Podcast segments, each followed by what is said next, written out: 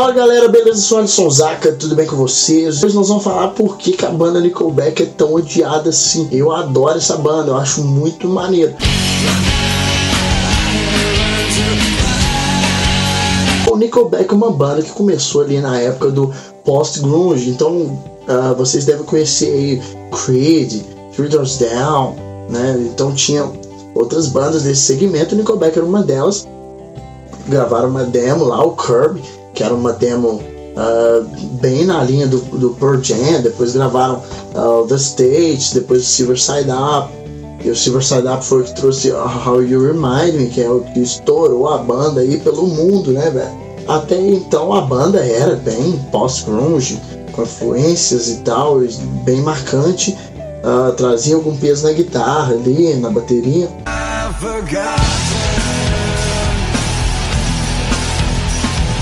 No The Long Road começou uma mudança na banda, que foi, foi a guitarra bem mais pesada, né?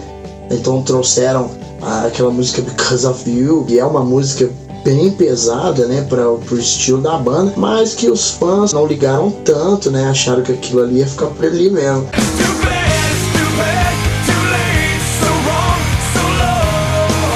Em 2005, a banda lançou All the Right Reasons, que é o famoso Black Album do Metallica com relação ao Nickelback. Bom, esse disco realmente a banda mudou da água para o vinho, né? Trouxe alguns elementos ali diferentes, né? Trouxe um peso maior na produção musical.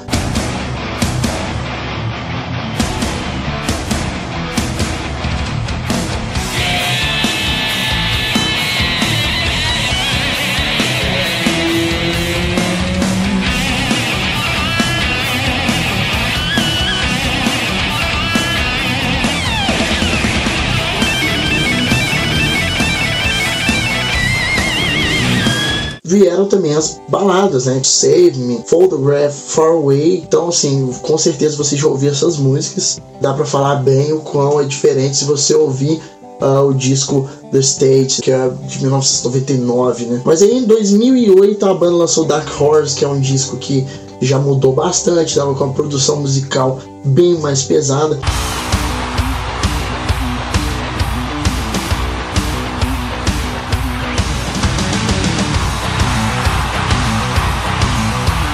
E trouxe alguns elementos que eu costumo dizer que é o pop metal. Hoje em dia ele tá bem nessa linha, então uh, os discos após 2008, que são uh, Dark Horse, Here Now, No Fixed Address e os últimos singles lançados, são bem nesse apelo pop metal.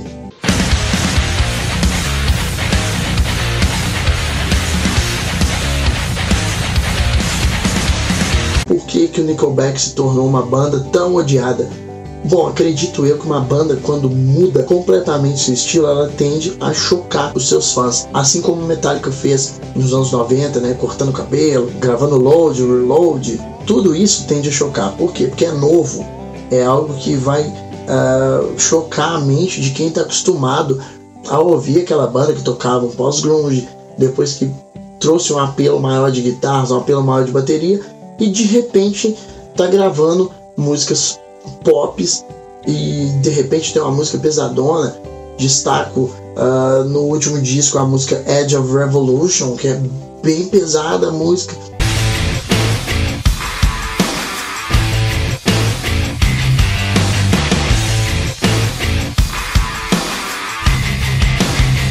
No meio daquele disco tem a música She Keeps Me Up, que é um, um popzinho na linha do Maroon 5.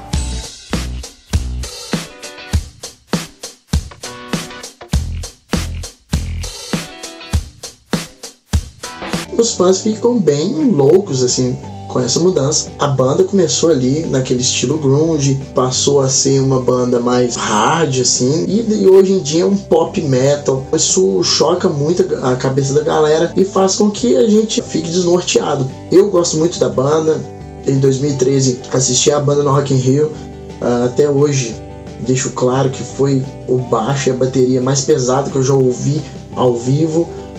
Em termos de equalização, estava muito bom. Na minha opinião, o Nickelback é uma banda incrível, por ter um vocalista com uma voz única, por ter composições únicas que só de você ouvir você sabe que é a banda. É uma banda que trocou pouco de formação, mas no início da carreira, ali na demo, eles trocaram.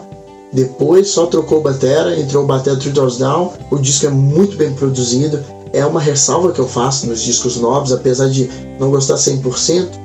Uma comparação, consigo ouvir o Silver Side Up inteiro, mas não consigo ouvir o Here Now inteiro. Mas consigo distinguir que ali tem coisas boas também, assim como o Silver Side Up também tem.